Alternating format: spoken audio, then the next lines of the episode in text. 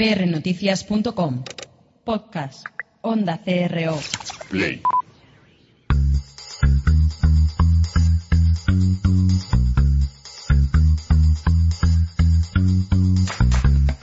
prnoticias.com y Onda CRO presentan Pasión y Talento con Gabriel Gómez. Cuando todo parezca ir contra ti, recuerda que el avión despega contra el viento, no a favor de él. Henry Ford. Pues eh, bienvenidos a un programa más de Pasión y Talento. Ya esto, el plató empieza a oler a, playita, empieza a oler a, veranito. El que le guste la montaña también huele a, árboles y montaña. Y bueno, pues eh, lo que sí que es cierto es que esto no es que toque a su fin. Eh, ya os confirmamos que tenemos próxima temporada, que volveremos en septiembre, pero bueno, este no es nuestro último programa, hay otro más. Y bueno, pues hoy estoy bien acompañado. Retomamos a un trabajador nato que yo alguna vez habíais oído que, bueno, que nos estábamos mudando de plató. De hecho, uno lo grabamos en, en el plató de los compañeros de Onda Arcoiris. Y bueno, pues eh, ya llevamos aquí asentados uno, unos podcasts y tenemos aquí a Karim. Bienvenido, Karim. Muchas gracias. Me ha quedado precioso el plató, ¿eh? Sí, te has quedado sin voz, te ha quedado precioso. Sí, sí. Estoy sin voz de la celebración. De la celebración estoy, estoy encantado de la vida. ¿De la celebración o de las elecciones? Es que porque estabas bastante contento con las elecciones, sí. sí. Bueno, vamos a dejarlo ahí. Luego, luego te cuento porque ha habido una cosa muy, muy graciosa. Decías lo de playa-montaña Luego siempre hay gente que dice, no, no, a mí me encanta Madrid en agosto. Esos son los que no tienen pasta para irse. Porque vamos, Madrid en agosto, para quien lo quiera. para freír un huevo. Para freír un huevo, no jodas. y bueno, pues al otro lado del teléfono tenemos a Guillem Recolón. Bienvenido, Guillem, de nuevo. ¿Cómo estás? Muy bien, ¿y vosotros? Te echábamos mucho de menos. Hacía días, ¿eh? Hacía días. Sí, sí, sí, sí, sí.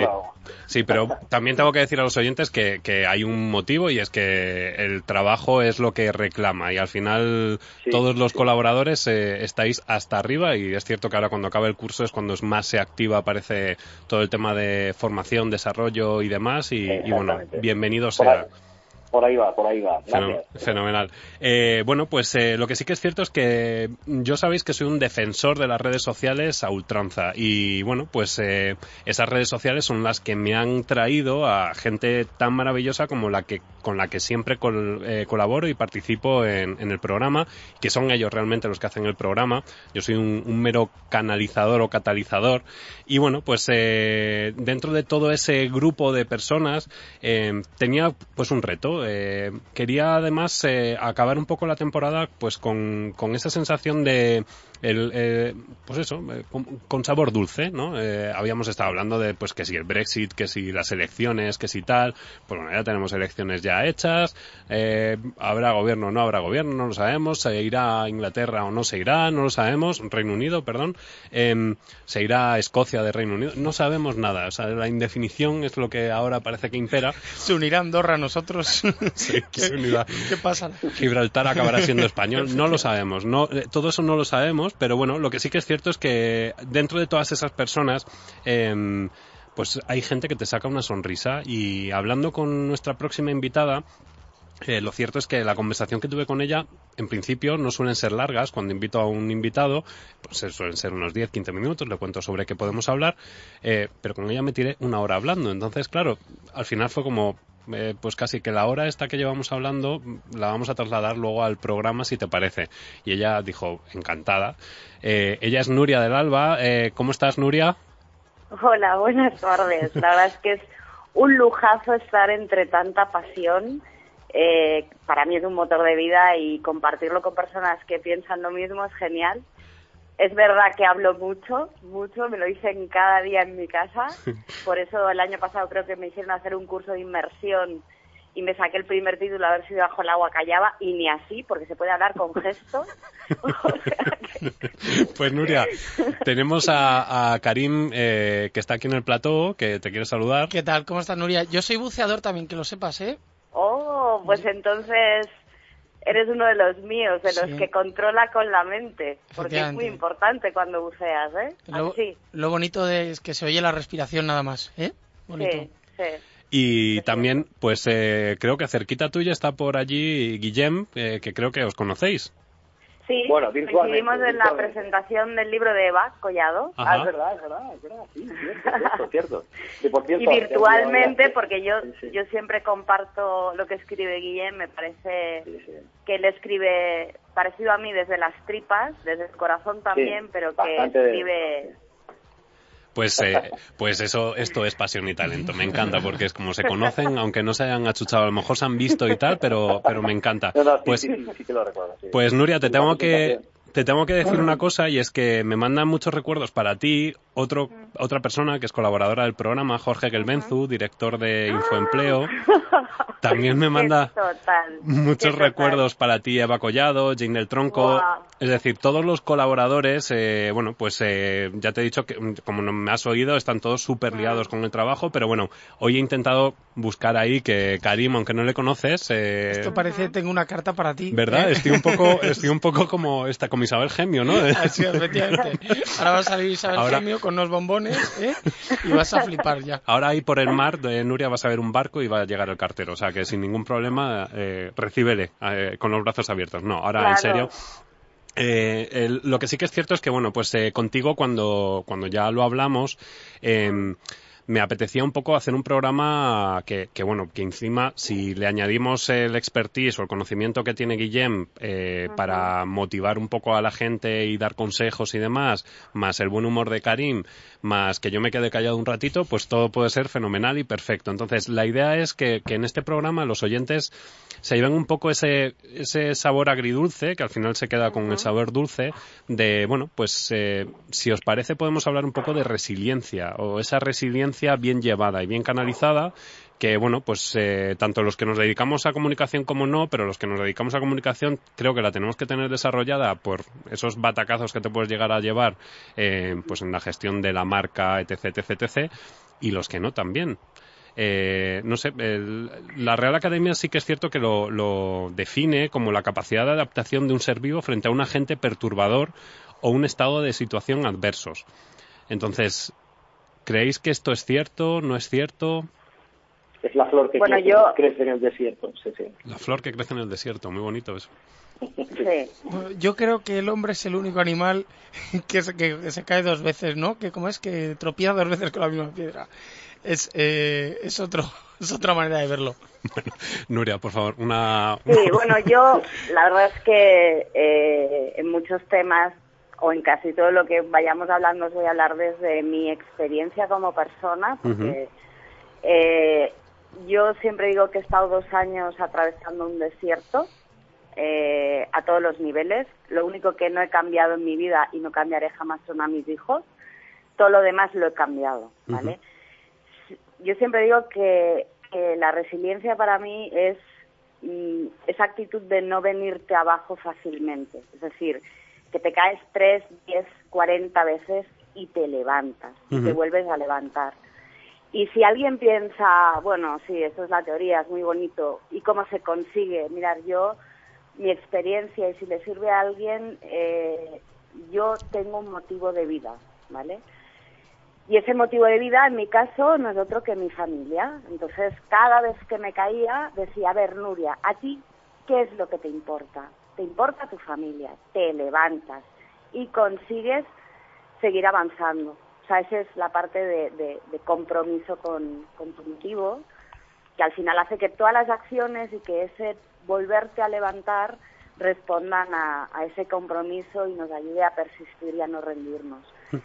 O sea, como bajar esa teoría a la práctica. Yo a todo el mundo le digo, busca cuál es tu motivo de vida, porque te, si no tienes un motivo en la vida, tu vida no tiene sentido. Y entonces es difícil encontrar la motivación y es, es difícil levantarte, ¿no? Fijaros que... que- Y luego sí. aprender, aprender. Yo cada día en mi casa, os prometo, hasta a mis hijos les digo, a ver, en esta etapa hemos aprendido esto, pues demostrémoslo. Porque como no lo demostremos, el universo nos lo va a traer otra vez y va a ser culpa tuya, o tuya o tuya, porque yo ya lo he entendido. Claro. Entonces es importante, eh, pues eso, aprender. Tenemos que ser unos expertos en aprender. Eh, fijaros que la resiliencia al final no, o creo que no es una, no es una cualidad innata en el humano, es decir, no, no aprendemos eh, o, o no nos educan ¿no? En, en ese, en esa capacidad de, de siempre hablamos que, que, nos educan un poco en, ahora ya no tanto, eh, por suerte, pero nos educan un poco en el éxito, pero no nos educan en el fracaso y cómo aprender de ese fracaso, ¿no? Es un poco lo que acabas de decir tú, Nuria, del, del aprendizaje con tus hijos, en este caso, ¿no? Que, que si has fallado, te, hombre, evidentemente permítete el venirte abajo, pero, pero también tienes que aprender de eso para no volver a repetir esos errores. Aunque bueno, en el tema de elecciones podemos hablar de muchas cosas aquí, pero... Eh... Hombre, sobre, sobre fracaso nos hablan mucho. Lo que pasa es que eh, alguna vez lo podemos leer o lo podemos oír y lo que hay que es interiorizar que al final cada fracaso para mí es el principio de un éxito.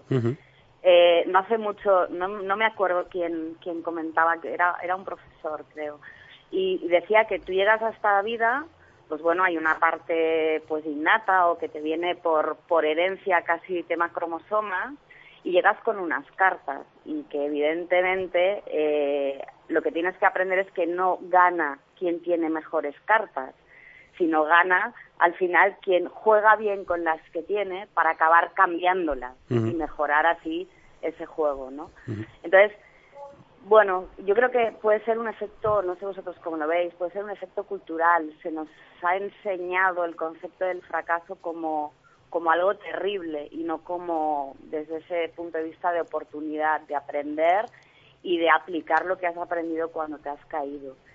Y, y eso es lo, muy, lo más importante. Y dentro de aprender eso, aprender a, re, a, a, a relativizar.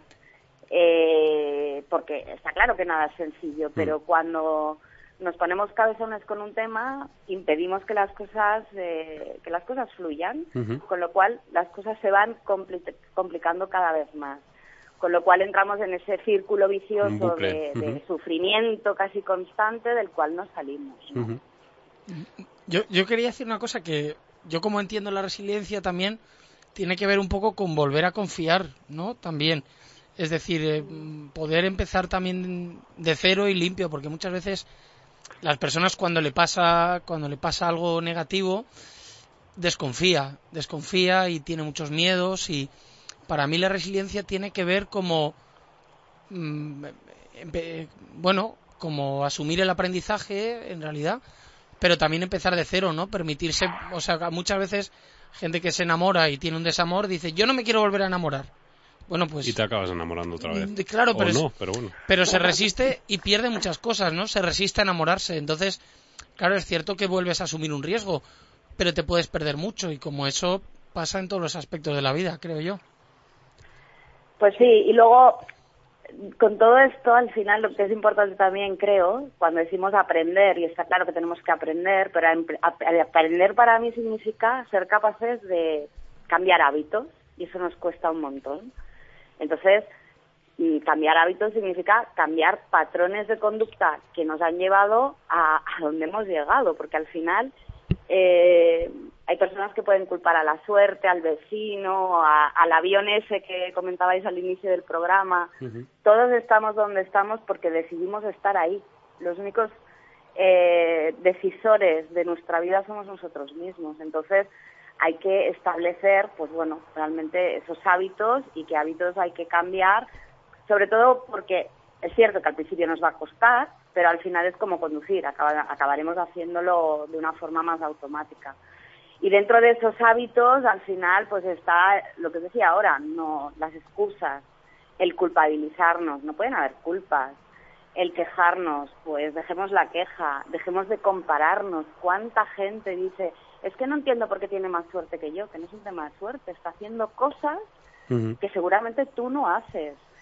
Eh, la envidia. Y luego, mirar, yo en la travesía del desierto, que me he encontrado a más de uno, ¿eh? y yo tengo, pues, no sé, doy gracias cada día por un montón de cosas. Lo primero que hago al levantarme es dar las gracias. Y es una terapia que también aconsejo y sugiero porque es súper buena levantarte, mirar al cielo y decir gracias por lo poco, por lo mucho, por, por, por todo, ¿no? Y en el desierto, cuando te encuentras a algún otro como tú, con turbante o sin, eh, da, el dar. O sea, yo creo que eso nos hace ser capaces de resistir mucho más.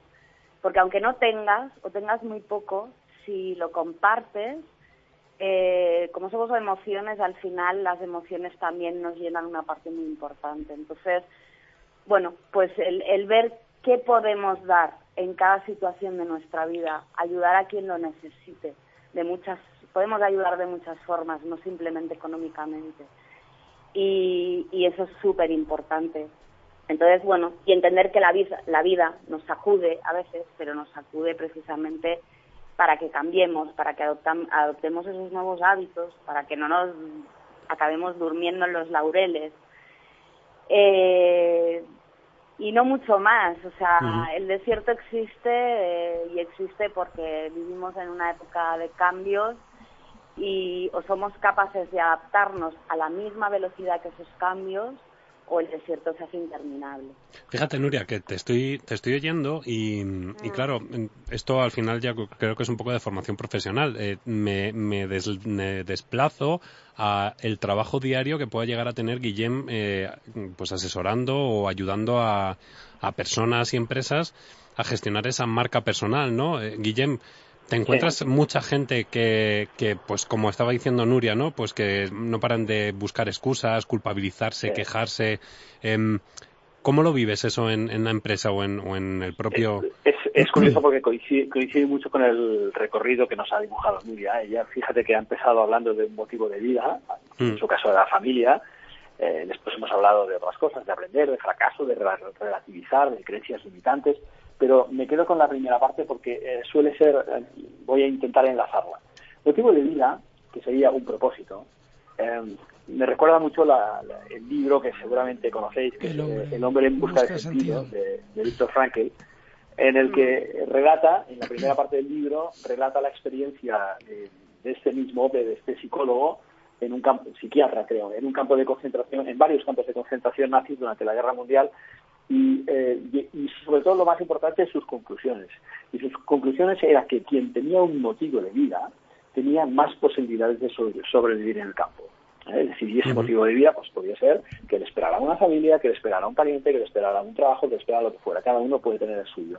En, en marca personal, una de las cosas que trabajamos con mayor fuerza desde, desde, desde siempre es el tema de la visión con V. La visión con V se parece muchísimo, se parece muchísimo, es prima hermana de lo que podría ser el propósito, de lo que Ujú. podría ser el porqué, del, del, del, del- del por qué estamos haciendo lo que hacemos. O sea, cuál es el sentido que tiene todo esto, cuál es el legado que al final queremos dejar.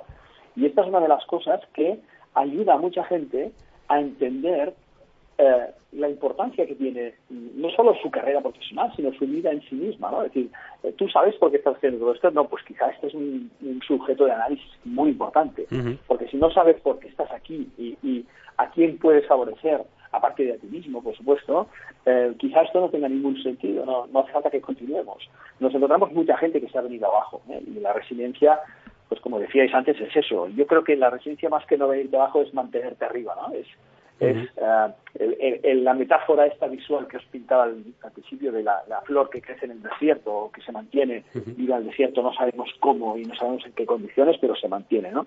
Entonces, bueno, yo creo que la idea del propósito o, o de motivo de vida, como lo llamaba Nuria, para, para nosotros es absolutamente, es un paso esencial, uno de los pasos más importantes que hay incluso antes de definir los objetivos de un proceso de marca personal.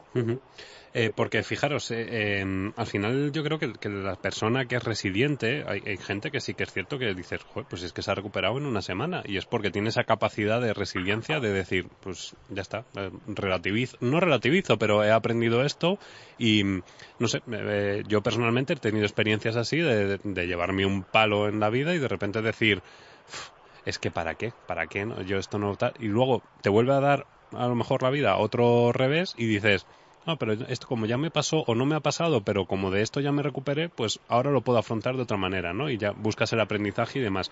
Em, Claro, aquí tengo a, a Karim que está estudiando, está a punto de acabar el, el- el coaching, ¿no? Sí, Estás en el, curso- miércoles, el miércoles ya me certifico. Es que estaba escuchando.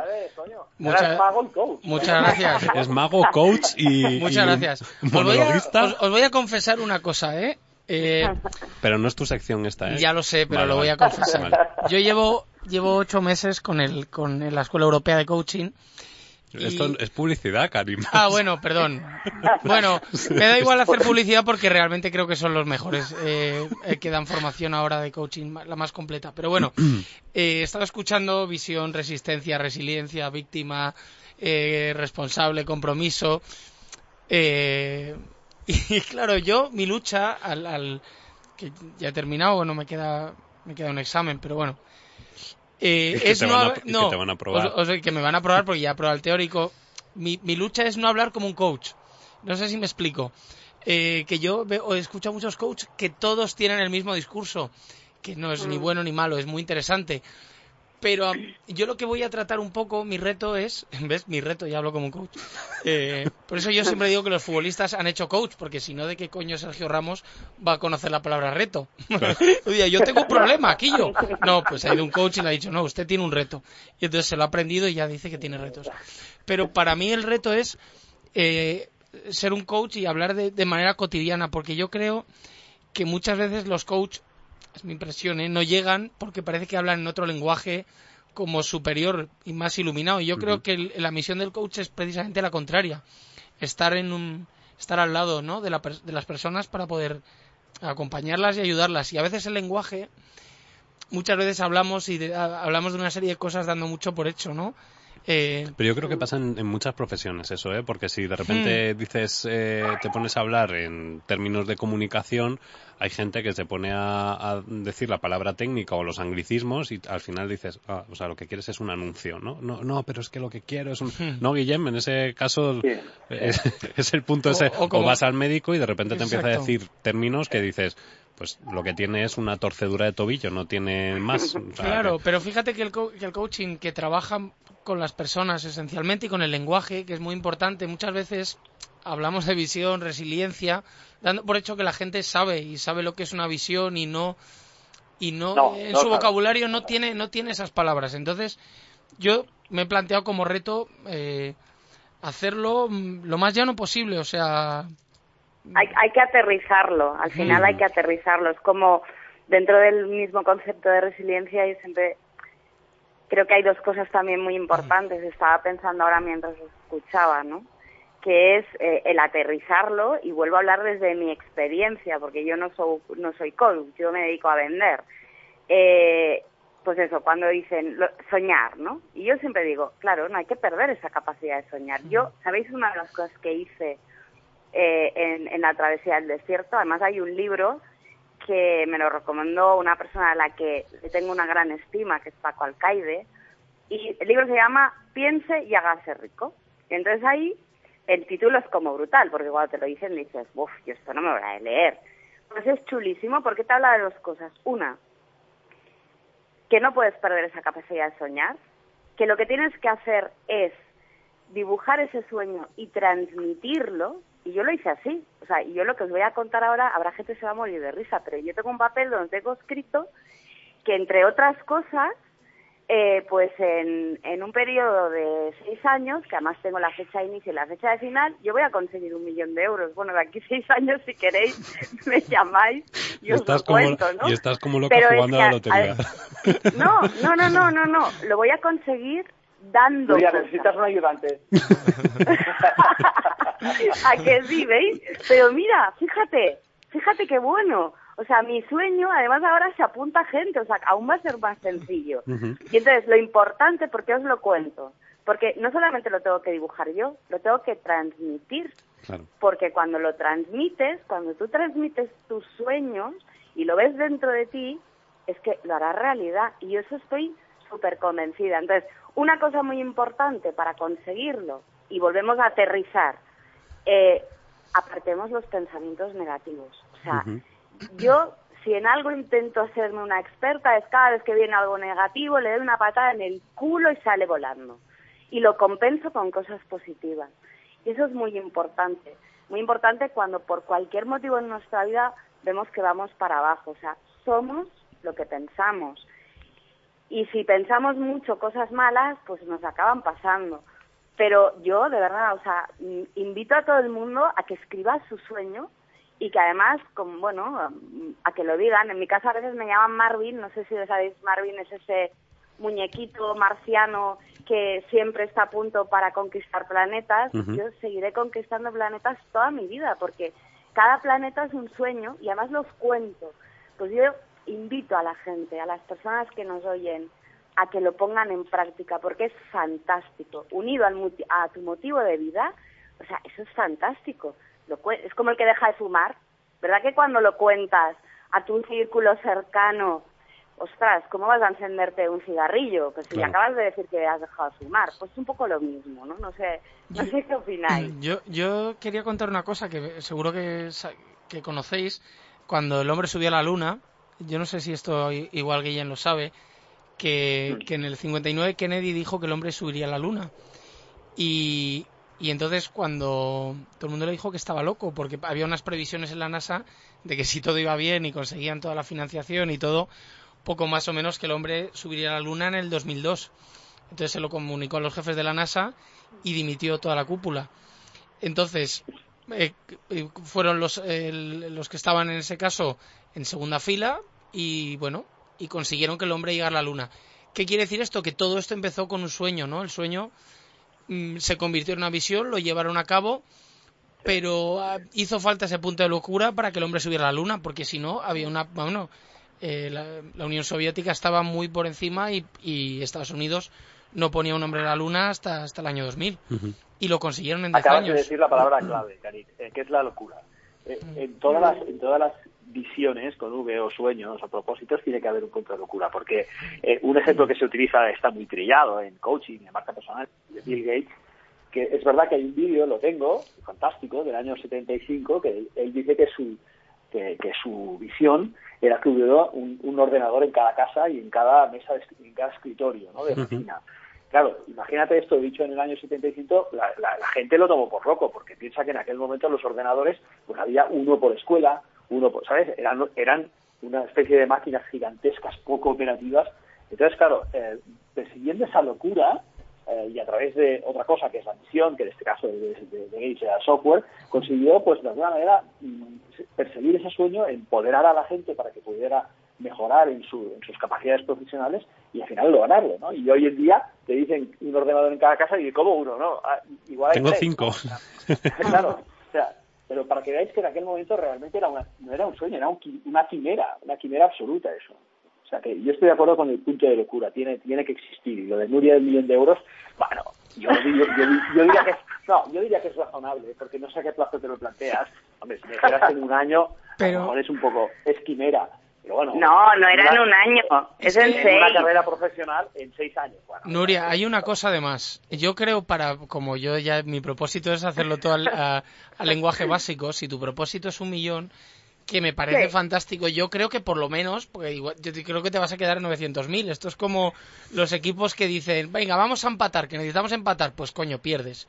Tienes que ir claro, a ganar. Pero al final, y... lo importante no es el millón, lo importante es cuantificar. Es importante claro, cuantificar claro. en esta vida. Porque si no cuantificas, llegues donde llegues, no sabes si te has quedado cerca, lejos, eh, al ladito de tu objetivo, porque no tienes objetivo. Es que hay que cuantificar las cosas. Es decir, ciertas cosas hay que cuantificarlas, ¿no? Y visualizarlas, visualizarlas. Y eso es un paso para mí, y yo esto lo practico, ¿eh? Y... eh bueno, yo me imagino, pues, donde me estoy yendo de viaje, eh, cosas que están haciendo mis hijos. Bueno, es poner esa ilusión, ese entusiasmo eh, a, bueno, a, eso que, que estás visualizando, lo estás viendo que es realidad. Al final, cuando unimos nuestra mente, nuestros deseos a, a, esa parte emocional, yo creo que esto es una herramienta fantástica. Eh, igual nos quedamos cerquita o no, pero es igual, hemos disfrutado mucho luchando por eso. Yo, eso es muy importante también. Yo tengo una pregunta. ¿Vosotros creéis que Mariano soñaba con los 135 escaños? ¿Lo, lo tuvo en visión ¿Seguro? en sueño o es o por eso se cogió el pedo que se cogió? Porque, vamos, salió al balcón que no se cayó de milagro, ¿eh? O sea, estaba, pero venido arriba, yo creo. Yo, ¿Vosotros realmente creéis que lo puso en visión o no? no, sé. No, joder, No sé. fuera de broma. No, yo creo no, que no. ellos tenían mejor información que la que teníamos nosotros. Sí, sí, sí, sí, sí. Porque, porque Sí. tal como fue tal como fue todo, está, claro, está, claro, que la, la, demoscopia hoy en día es muy engañosa. Yo, yo no sé si Podemos, gente, si, ¿eh? si, Podemos se va a recuperar del, del palazo bueno, ese. ¿eh? Eh, no, y luego es que fue una cosa que a mí me hizo mucha gracia, que, que salió Mariano, pero que lo voy a decir, que es muy contento, muy contento, y además salió descamisado sin corbata. Y luego salió Pablo Iglesias con una cara de jueves santo en Sevilla, con corbata encima, dices, coño, no te pones nunca corbata, te la pones hoy, que te han dado la del pulpo, con, un, con una tristeza y, y un y una pesadumbre, pero bueno. Bueno, pero fijaros que ahí está también la resiliencia, ¿no? Sí. Es en, en, aprender sobre ese error que han tenido en las elecciones, que se las prometían muy felices. Sí, en sí, este caso, aquí podemos traer incluso lo que acaba de decir Nuria, ¿no? Yo creo que ellos, eh, eh, Pablo Iglesias se veía ya sentado en la Moncloa. Mm. Pero claro, eh, y, y, yo os voy a, no sé si yo... luchó del todo o solo con los catálogos de Ikea le, le salió bien la... Os voy a decir una cosa, que es que, bueno, a mí me tocó comentar toda la noche electoral y tal, y, y, a mí me sorprendió mucho, que yo no soy muy partidario, pero me sorprendió muy favorablemente el discurso que dio luego eh, Albert Rivera, porque me pareció un discurso totalmente resiliente, porque el tipo estaba... Mmm, claro, luego es, es, cierto que ya los chinos están preguntando por el local, que se lo quieren comprar, ¿no? ¿Por qué no? Pero, pero realmente el discurso que dio después, yo no sé si lo habéis visto, eh, a mí me transmitió mucho optimismo, mucha mucha resiliencia después del palo que le habían dado, que había sido gordo, ¿eh? Bueno, pero que también uh -huh. se veía, se veía. Pero él sabía, él sabía que, que, que, que, yo creo que al que le pilló, uh -huh. le, le, pilló por sorpresa fue al, a, sí, sí. Pablo Iglesias. Los de capacidad de resiliencia son eh, Unidos Podemos, ahí sí. sí. que van a tener, sí, sí, sí. sí porque... Los que tuvieron una sorpresa fue Pablo, Pablo Iglesias negativa y uh -huh. yo creo que Pedro Sánchez en positivo, que quizás esperaba un castañazo más duro, ¿no? Yo creo que un buen caso para estudiar, no sé, eh, Nuria, ya que estás ahí, no sé si eres futbolera o no, pero eh, sabes que eh, Messi ha renunciado a jugar sí. con la selección argentina. Eh, sí. ¿Crees que crees que se ha equivocado? Pues no, si, si te doy mi opinión te mentiría porque no sé lo que piensa Messi. Al final, si lo que él ha decidido eh, está en concordancia y tiene coherencia con, con su forma de vida, con lo que él piensa, entonces 100% no se ha equivocado. Esa es, es lo Pero que yo si, pienso. siendo un modelo de conducta de miles de niños, eh, ayer yo puse una fotografía en Instagram que es muy sí. espectacular porque se ve a un, a un monitor de una monitora creo que es de fútbol con, con bueno una cantidad increíble de niños con mil camisetas pero en todas pone eh, 10 y Messi. Unas son de la selección argentina, otras son de la selección no sé qué, otras son de la selección ahí del, del mm. Barça, pero de las diferentes equipaciones tal. Entonces, el tema es, uh, claro, es, está dando un buen ejemplo eh, en esta, con esta retirada, es decir, el hecho de haber perdido cuatro veces la, eh, la final, esta final, ¿no? Uh -huh. no está dando un buen ejemplo. Mi pregunta vamos. ¿Me quieres preguntar a mí, Guillem? ¿Me quieres no, preguntar lo a mí? Pasa es que al final yo entiendo que debe ser muy complicado. Es decir, está claro que cuando eres un referente, ser un referente implica eh, ser ejemplo, ¿vale? Eh, evidentemente no es el mejor de los ejemplos, pero al final eh, lo que no puedes hacer es condenarte. Es decir, no, condenarte no, a porque eres un claro, referente. La decisión es suya, la decisión es suya, está uh -huh. claro. Claro. Pero piensa una cosa, no contaste a 10. Ya. Esto, esto, es una cosa que acostumbra a pasar mucho. Pasa más en Twitter, pero también pasa fuera de Twitter. ¿Me quieres no preguntar a mí, Guillem? Venga, cariño, venga. Lo, lo estoy, venga, esperando, bueno, yo voy a decir dos cosas. Uno, lo que me dijo mi madre. Mi madre me dijo, Messi necesita hacer constelaciones porque necesita constelarse con Argentina, porque es verdad que tiene un conflicto. Y a mí me llama la atención que un chaval... Espera, porque constelaciones, vamos a explicar... Constelaciones son... familiares. Espera, pero cuenta ah, qué son las constelaciones, porque no todos los oyentes saben lo que es... Claro, tú dices eso, que eres coach ahora, y, y yo, que me muevo en el entorno del coaching, dices, sé lo que es una constelación. Las constelaciones para los oyentes es eh, una representación, es, sería como voy a utilizar los términos llanos de la calle como, como le gusta a Karim. Sería hacer como una especie de teatrillo, eh, por así decirlo, representando distintas eh, personas, eh, también pueden ser entidades y demás, que están implicadas en un problema, pero también puede ser en una situación del día a día. Es decir, yo podría hacer una constelación ahora mismo con Juanda, que tengo en los controles, y Karim y Guillem, tendrían que estar en la misma, en la misma sala. Eh, Guillem y Nuria, si estuviesen aquí, entonces podríamos hablar sobre, yo qué sé, eh, mi... no sé. es que Bueno, no- yo lo que yo tampoco Acaba de, explicarlo. No, voy a explicarlo. Ah, vale, vale. Mi, mi madre, mi madre es consteladora y yo no soy ningún experto Mm. en constelaciones porque además mi madre no me puede constelar a mí, por desgracia.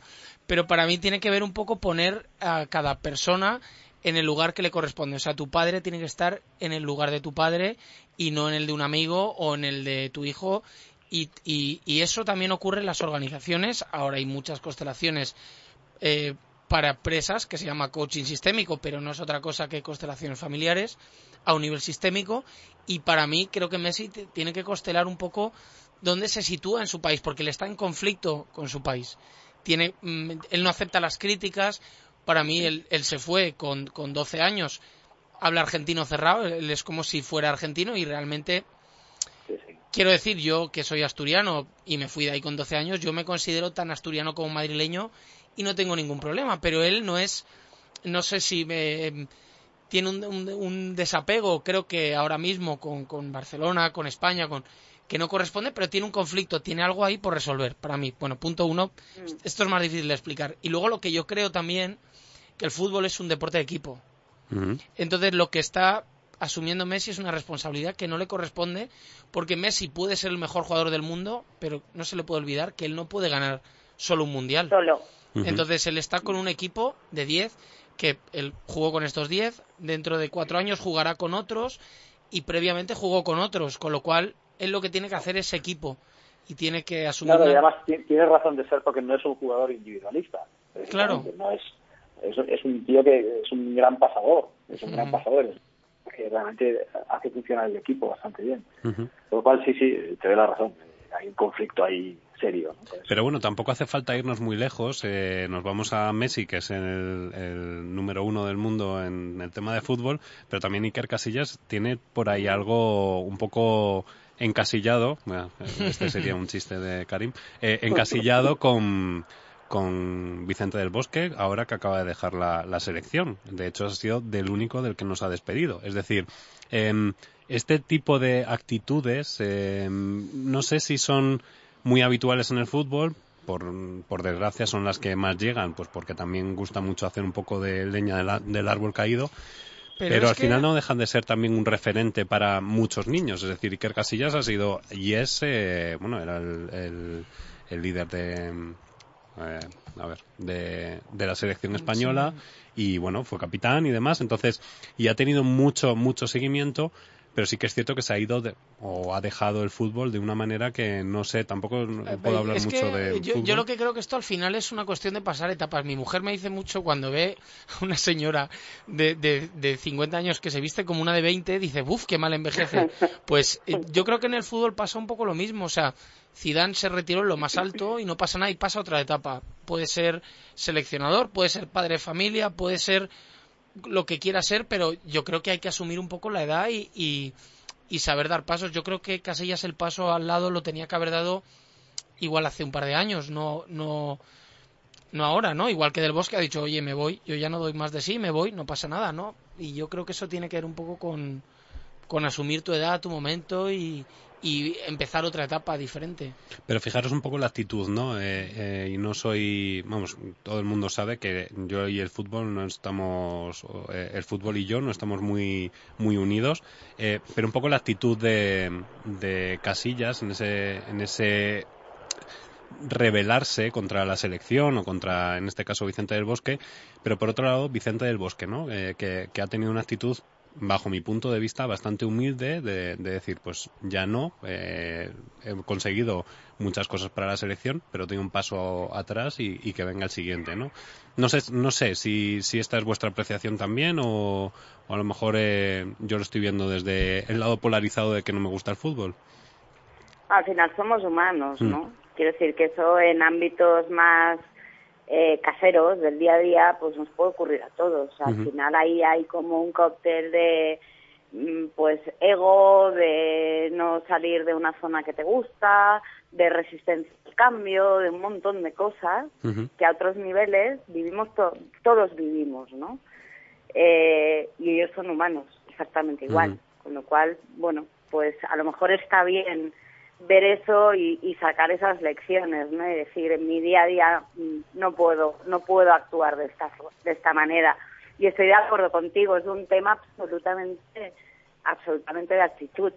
Bueno, eh, y bueno, pues eh, no sé si os parece que hablemos de esa resiliencia, porque estábamos dando como un poco las nociones básicas de esa resiliencia, pero, pero Nuria, cuando tú y yo hablamos, eh, estábamos hablando también de, de, esa capacidad de resiliencia cuando estás en plena búsqueda de trabajo, que es un momento creo que muy complicado, que, que, bueno, pues en el que muchos nos hemos visto involucrados o nos hemos visto metidos en, en faena y que hay veces que es muy, muy, muy frustrante. O sea, eh, yo creo que es el momento en el que más capacidad de resiliencia hay que tener. Sí, yo creo ciertamente, y además me ha hecho mucha ilusión cuando has nombrado a Jorge del Benzu, porque él y yo hemos sido compañeros eh, en una situación tremendamente difícil y complicada de, de la cual salimos los dos. Y sí que es cierto, primero, o sea, Mm, los tiempos han cambiado y de qué manera. Es decir, yo siempre digo, yo he pasado de trabajo en trabajo sin mover ni un dedo, ¿vale? A la que cada vez que he decidido buscar un nuevo proyecto, pues os digo en serio que, que cada vez es más complicado o más difícil. Mirar, yo otra vez, desde la experiencia, para mí, la única fórmula magistral o receta o magia o llamarle como queráis, es la actitud. No hay otra. O sea, esto que oímos tantas veces de mm, la actitud es la diferencia que marca la diferencia, es cierto. O sea, yo he tenido oportunidad de vivir diferentes procesos. Eh, también os digo que mm, directamente no me han tumbado de ninguno, simplemente que las compañías han cambiado la orientación de lo que buscaban, ¿no? Que eso es tremendo. O sea, no sabemos lo que buscamos, pero marear, mareamos hasta decir basta. Eh, el entorno del mercado actual, además, tiene una complejidad que, como a todo el mundo está tan preocupado por su sillón, eh, al pobre candidato lo tienen que ver siete y ocho personas. Y entonces, mm, al final, hay o no fumata blanca. O sea, no sé, yo hubo en, en una de las empresas que les dije que que, es que igual me estaba confundiendo y, era un puesto para, para acceder de astronauta e irme a la luna y, realmente digo, pues que ya me he visto con ocho personas. Entonces, la actitud es importante y cambiar todo a positivo. Yo al final dije, bueno, perfecto, si me veo con ocho, mucho mejor, seleccionan ellos y selecciono yo. Porque de algo que yo he visto también es que eh, la misión, visión y valores somos unos auténticos cracks todos en escribirlas, ¿vale? al final es así. Contra más personas veas de una organización, más claro vas a tener como candidato si los valores de esa organización eh, y la misión de esa organización es la que realmente están describiendo, porque al final cada persona eh, te lo cuenta a su manera y ya no es oír con los oídos, es oír con la vista, con los ojos qué te transmite esa persona, ¿no? ¿Qué es lo que realmente te, te está llegando? Entonces, bueno, mm, la actitud es importante. Mm, ¿Pierdes una oportunidad? Abre tres. Eh, trabaja tu autoestima. O sea, no hay que perderla, tienes que tener muy claro quién eres, primero, como persona y segundo, como profesional. Y, entender que tienes que trabajar cada día, cada día ese inconsciente que te está dinamitando. Y que, y que si trabajas ese inconsciente, ese, ese inconsciente trabajará para ti, trabajará para ti, porque al final, cada vez que abres una oportunidad, si tienes que ver con uno, con cinco, con ocho personas, tienes que ir con tu mejor actitud y la actitud es algo que se percibe, se percibe en tu mirada, en tu sonrisa, en tu transparencia, en infinidad de cosas, ¿no? Entonces, bueno, mm, al final esos obstáculos, ¿vale? Por llamarlos de algún modo, siempre digo que, bueno, que nos lo vemos como un gimnasio para, para nuestras neuronas. Es un gimnasio que lo que hace es ayudarnos en ese ejercicio de construcción, de una, de una construcción muy dinámica. Y mientras estamos en ese gimnasio, de verdad, o sea, nos tenemos que querer mucho, o sea, así como querernos sin compasión, ¿vale? ¿Qué más ayuda en la resiliencia eh, cuando estás buscando empleo? La red de contactos, indiscutiblemente. Y ahí Guillén tendrá mucho que decir. Eh, mi experiencia digo que muy bien el 2.0, pero que no te olvides de, de la vida, del 1.0, de la vida real.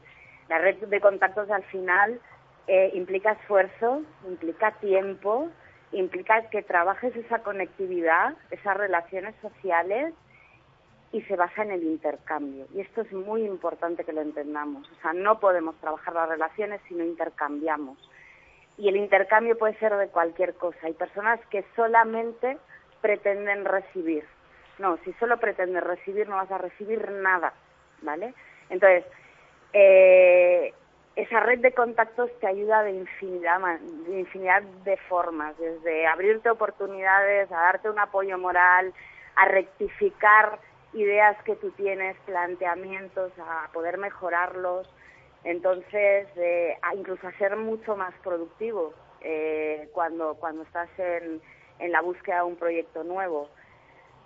Pero sobre todo entender que el cambio está en nosotros, en nuestra actitud, y que, y que hagamos lo que hagamos debemos actuar con una convicción y con un compromiso, ¿vale? Es duro, hay gente que de verdad que lo está pasando muy, muy y muy mal. Eh, yo he llegado hasta punto, además contigo lo, lo hablé, Gabriel, en este momento creo que una uno de mis motivos de vida, en definitiva siempre lo ha sido, pero, pero a veces tienes más herramientas y a veces menos. Está, en este momento tengo herramientas la empresa donde me he incorporado como para llevar la dirección comercial, necesitamos personas para trabajar. Entonces, cuando tú publiques el post de lo que estamos hablando, pon la dirección de recursos humanos porque ya no es un apoyo moral. El que necesite trabajo en el ámbito de Barcelona, por favor, que envíe un currículum. Coach ¿vale? no necesitáis, ¿no? Coach no.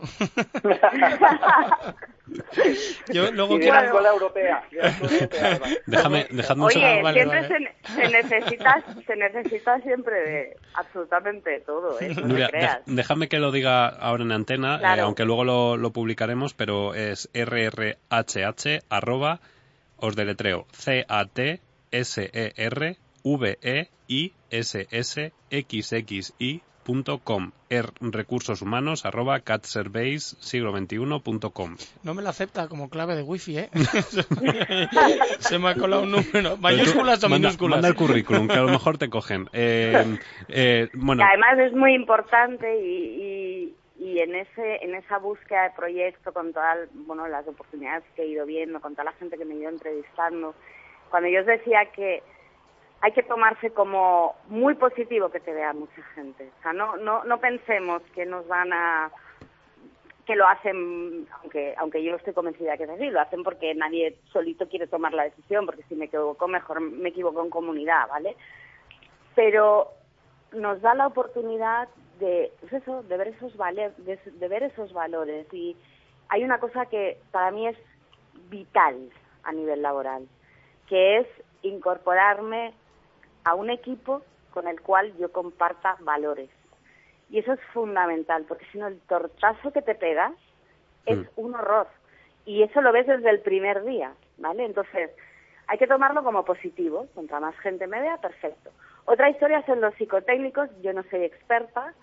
Yo mm, me ha encantado hacer pruebas que hacía en octavo de GB. Ahora no está el EGB porque es la ESO, el bachillerato y tal, pero pero yo he flipado, o sea, con mi hijo de 14 años comentábamos los problemas, o sea, si un tren sale de Calatayud a 500 kilómetros por hora y otro sale de no sé dónde a no sé cuántos kilómetros por hora, ¿dónde se cruzarán? No sé si vosotros hacíais problemas. Sí, sí, sí, qué dramas. Entonces, mi pregunta también es a señores de recursos humanos, ¿se detecta si el talento? Yo flipo, Mm. igual el ferroviario, pero para llevar una dirección comercial, pues no estoy muy segura. Además que antiguo es eso, quien va a Calatayud en tren ya, eso es muy antiguo. Eso es como, eso es como llamar de noche para gastar menos, es muy antiguo eso. Ya, ¿No? bueno, pues se, se, se hacen pruebas así, de Sí, sí, verdad. sí, sí, o sí. sea, impresionante, pero son psicotécnicos de tres horas, ¿eh? Tres Lo- horas. lo Porque bueno- luego tienes la parte, la parte de lengua. La de lengua es muy divertida porque, hombre, yo soy más de letras que de ciencias, y, y creo que, bueno, las letras como que apasionan, soy una lectora com- casi compulsiva, me gusta escribir, y me ponían palabras que decía, o sea, no las he oído en mi vida, o sea, ¿qué esto qué significa, sabes? Mm. Eh, Impresionante. bueno Pero es que- aún así, sí. aún así, que nadie, por favor, que nadie se venga abajo. Yo he aprendido palabras que no conocía. Pues perfecto. Mira, eso es lo que he aprendido. ¿sabéis? Y bueno, también eh, eh, el punto positivo yo creo que es que esos recursos humanos que, que hacen tantos psicotécnicos y tal están cambiando, están evolucionando, por suerte. Eh, el ejemplo lo tenemos cuando hemos hablado con Eva Collado, ¿no? Que, que, bueno, pues es una eh, net hunter y, y claro, o sea, escucharla a ella o con Infoempleo también, cuando hemos hablado con Jorge y con Coral, em, sí que es cierto que es como un alivio, ¿no? El ver ese cambio que se está produciendo en, en esa selección de personas, eh, que ya deja de ser recursos humanos, sino que ya son personas, es el departamento de personas o desarrollo de talento. Empieza el- lo que decía antes también Karim, ¿no? Ese lenguaje empieza a modificarse y se empieza a perder, aunque bueno, todavía siguen quedando evidentemente algunos restos, eh, pues que, que por suerte o por desgracia, por suerte, porque has, como has dicho, has encontrado el aprendizaje, eh, te has pasado por ahí y bueno, pues ha sido una experiencia más, ¿no? En ese sentido. Sí, pero al final, Ga- Gabriel, lo que quiero que entendáis es que mm, mi experiencia se podría multiplicar No, sí, sí, eh, sí, sí. des- con, por tristeza con muchísima gente. Sí, sí, sí. Yo, yo- Ojalá pudiéramos clonar a personas como Eva o como Jorge que tienen tan clara la visión. Mm. En este hoy en día eh, conseguir un empleo es algo de mucho valor. Sí, sí, y totalmente. hay muchas personas con una necesidad real de... Yo, yo quería de contaros una cosa. Quería contaros una cosa. Yo tengo un amigo que lleva eh, cinco años en el paro. Él trabajó en una empresa muy muy potente, que no voy a decir el nombre para que no me eche... ah, bueno, pero ya no está. Si es mala, sí. Eh, no, bueno, estuvo trabajando en Videomedia mucho tiempo y él Mm. era diseñador. Y bueno, pues hicieron un ERE, se fue a la calle y lleva cinco años sin trabajar. Entonces, lo que yo le planteaba es, coño, tú eres diseñador gráfico, tú tienes una profesión, empieza como autónomo y no era capaz. O sea, quiero decir, él lo que quería era otro, em- otro trabajo y quería seguir eh, cobrando pues pues su nómina y, y quería... Pero, coño, él tenía una... Qué mal estoy, eh, perdón. Sí, bebe aguanda. No, pero quiero decir que tenemos un poco que cambiar la mentalidad. Somos un país No, con mucha, razón, mucha mentalidad razón de, en de- algo. de- de- o sea, hay- hay, hay- hay- que hacer... Perdona, habla, habla tú. No, digo, tienes razón en algo. Es decir, yo cuando hablo de mi travesía del desierto, yo la he hecho trabajando, ¿eh? O sea, y no he parado. Pero al final tienes que buscar el proyecto en el que tú te sientas mejor, en el Claro, que puedas pero- aportar más. Esa es la búsqueda. Yo en este caso para tam- mí maravillosa, ¿no? Tam- tampoco quiero decir no personalizar en ti porque no conozco exactamente, o sea, tu, tu caso, pero sí que es cierto que estamos un poco con la mentalidad del que nos den el trabajo y hoy en día de esto ya no va, no va a ser así. Quiero decir, el trabajo lo vamos a tener que generar nosotros, sobre todo si tenemos algo que ofrecer, como es el caso de mi amigo, que es diseñador, él tiene una profesión. ¿Qué tiene que hacer? Pues o montar una empresa de diseño o asociarse con otros tantos que echaron de la empresa y montar una empresa. O sea, quiero decir, lo que no puedes hacer es estar cinco años esperando eh, que te den un trabajo en el mismo sitio y con el mismo sueldo que tú estabas. Hombre, en buscarte, irte a casa, buscarte no, va- no lo va a hacer ninguna empresa, salvo, bueno, en este caso hay veces que sí que pasa Pero- porque estás trabajando, ¿no? Pero, pero es muy raro que si estás eh, desempleado Te voy te más vayan a allá, es que casa. incluso aunque hayas mandado todos los currículos del mundo, y si no pasa, tampoco te puedes quedar en casa aunque hayas mandado y hayas ido a entrevistas. Pues a lo mejor tienes que plantearte Bueno, claro, estás hablando, volvemos a hablar de la actitud, está claro. Tienes que invertir en ti, no dejar de moverte, ser productivo, no encasillarte, hay un montón de cosas, pero sí que un poco una lanza en favor de gente que no, quizá no llevan cinco años esperando en su casa, hay una cosa que es tremenda, tremenda, ¿vale? Que es que las facturas llegan, Claro. ¿eh? Y las facturas hay que pagarlas. Y al final, eh, muchísima gente eh, lo que quiere es ganar algo, lo que sea. Hacen, ¿por qué? Pues porque viene la factura del teléfono, porque viene la factura de la luz, porque tienen colegios de los niños, cosas muy básicas, ¿eh? Muy, muy básicas. Entonces, yo siempre pienso que, que bueno, eh, la- cuando, cuando abres una oportunidad, te estás viendo con alguien, ese alguien, me da igual, si no le queremos llamar recursos humanos, pongamos el nombre que queráis, pero yo creo que hay una, deberían hacer un esfuerzo en empatizar mucho más con las personas, ¿vale? No estoy hablando de mi caso, estoy hablando de infinidad de casos de gente que me cuenta cosas. Y la empatía es esa, ponte en el lado del otro. O sea, si está aquí es porque necesita trabajar, ¿sabéis? Fíjate que... Entonces, eh, ahí tenemos, yo creo que hay un grandísimo, grandísimo recorrido. Eh, evidentemente, al final, la ley de la oferta y la demanda, por suerte o por desgracia, impera. En este momento, pues hay más gente buscando, a lo mejor, que necesidades reales en las empresas y eso, pues, condiciona, sí o sí condiciona. Entonces, bueno, al final, todos los actores tenemos que ir cambiando hábitos, ir cambiando actitudes y evidentemente, o sea, también os digo, las personas que al final buscan las cosas más básicas, os aseguro, yo conozco a infinidad que no están cruzadas de brazos, hacen lo que haga falta, Perdona una ¿vale? cosa. Déjame que te interrumpa un segundito nada más. Es que yo lo que quería contar es que mi amigo no ha estado cruzado de brazos, ha estado buscando empleo cinco años, lo que creo que lo ha estado haciendo en la dirección equivocada. O sea, que a lo mejor lo que hay que te- hacer un cambio de mentalidad y pensar que otra opción es emprender. Que no podemos ser todos empleados y funcionarios.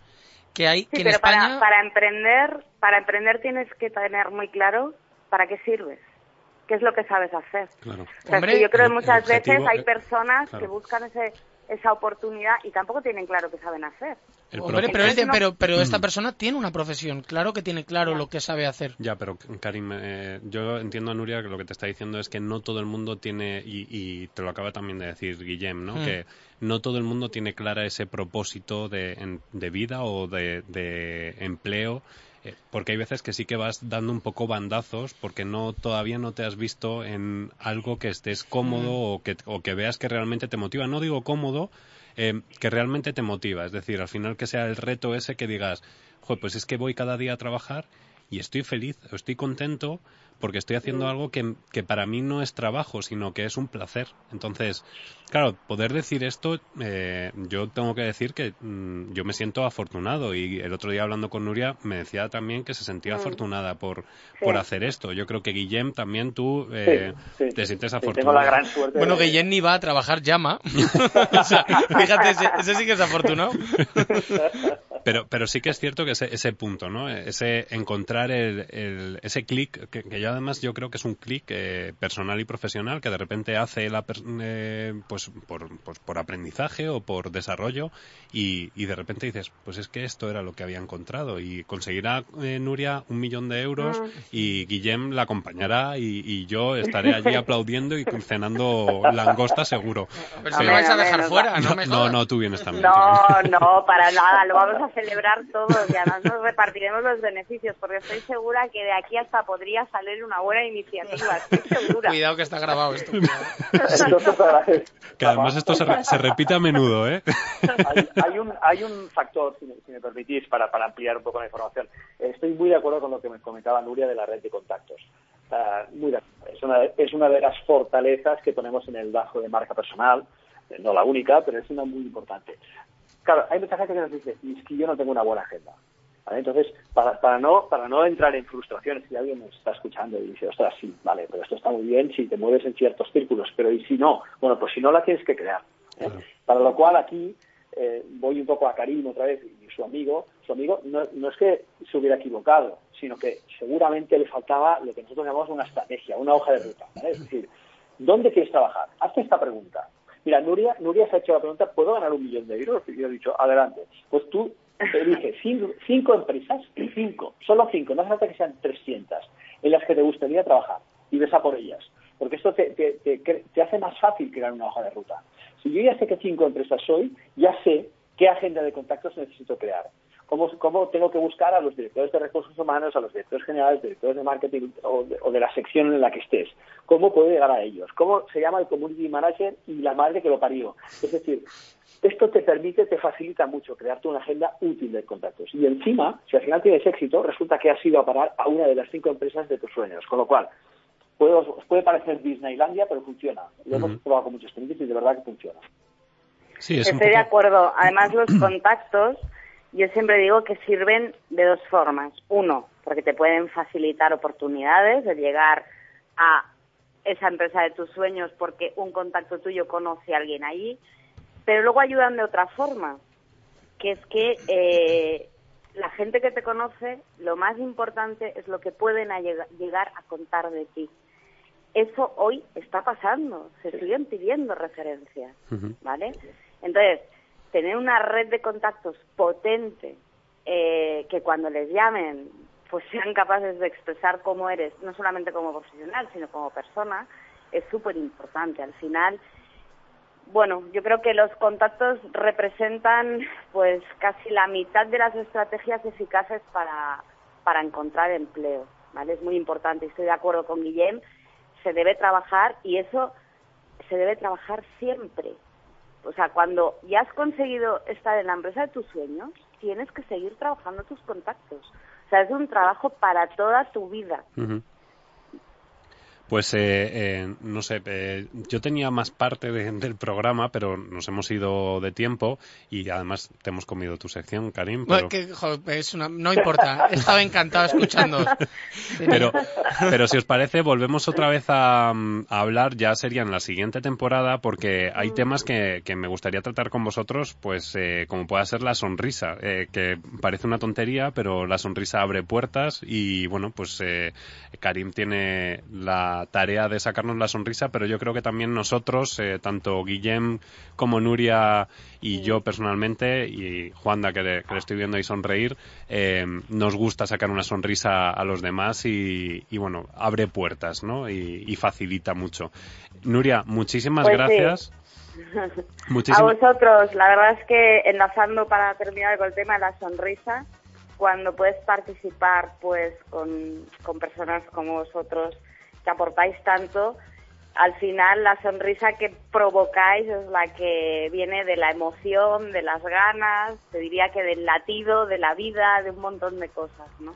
Pues Eh, eh, muchísimas gracias a, a ti, Gabriel, y evidentemente pues a, a Guillem, a Karim por compartir esta este Un placer, Nuria. estupendo. Un placer, mucha suerte con ese millón. En A, por favor, ¿eh? que, está, que no está el horno para bollos. Os como- prometo que en seis años os voy a llamar, ¿eh? Porque, Vale, vale. o sea, yo de apellido No, me a debería llamar a a persistente. invitarnos a una ¿eh? venga, a invitarnos a una comida, por lo menos, ¿no? bueno, pues Hombre, y a, y a dos, y a más. A ti te llamaremos La por teléfono, generosidad Guillem. Hay que practicarla. Pues haremos, haremos ese ejercicio que nos has dicho de, de escribir eh, y soñar, que, que es importante, y hacer para que se, para que se cumpla. Muchísimas gracias, Nuria, otra vez, eh, por tu, bueno, pues eh, por tu tiempo, la dedicación, la sinceridad y la honestidad, que eh, en este tiempo se, se cotiza al oro. Eh, muchísimas gracias por estar ahí. Guillem, muchísimas gracias también a ti. Eh, ya Gracias a ti. hablamos en la siguiente temporada ya, ¿eh? Ya, ya lo sé, ya lo sé. Ahí Vale, veremos. perfecto. Ahí estaremos al pie del cañón. Fenomenal. Y Karim, Un abrazo, Gabriel. Otro, eh, Karim, a ti te, te tengo más cerca, ahora te, daré una collejilla para ver si se te arregla el cuello. Muchas gracias. Solo quiero decir una cosa. No veáis lo guaperas que se ha puesto Gabriel, ¿eh? Porque se ha puesto operación bikini, entonces se ha puesto cachas, adelgazado. Claro, vosotros no lo veis, pero sí, ya... sí se ve en Instagram. Ah, en tengo, que decir, tengo que decir que últimamente se está poniendo como una boroña, ¿eh? Pero ahora ya está fino, fino, fino. Fino Laina. Gracias, un, un Karim. beso para todos, gracias. Eh, y bueno, pues eh, lo que sí que es cierto es que tanto Guillem como Nuria como Karim eh, hemos intentado hacer un programa con cariño, como todos los que hacemos. Y nada, a vosotros qué os voy a decir, pues que nos vamos, nos vamos esta semana con una sonrisa, nos vamos contentos y con la esperanza de que el programa os haya servido o sirva pues eh, para conseguir trabajo si, si ya no lo, si lo tenéis eh, que lo mantengáis o que si queréis cambiar o que si estáis buscando, pues que superéis esos momentos de bajoncillo que a veces a todos nos vienen. Nosotros nos vamos con el buen sabor de boca de tener la sensación de hacer de la utopía una realidad.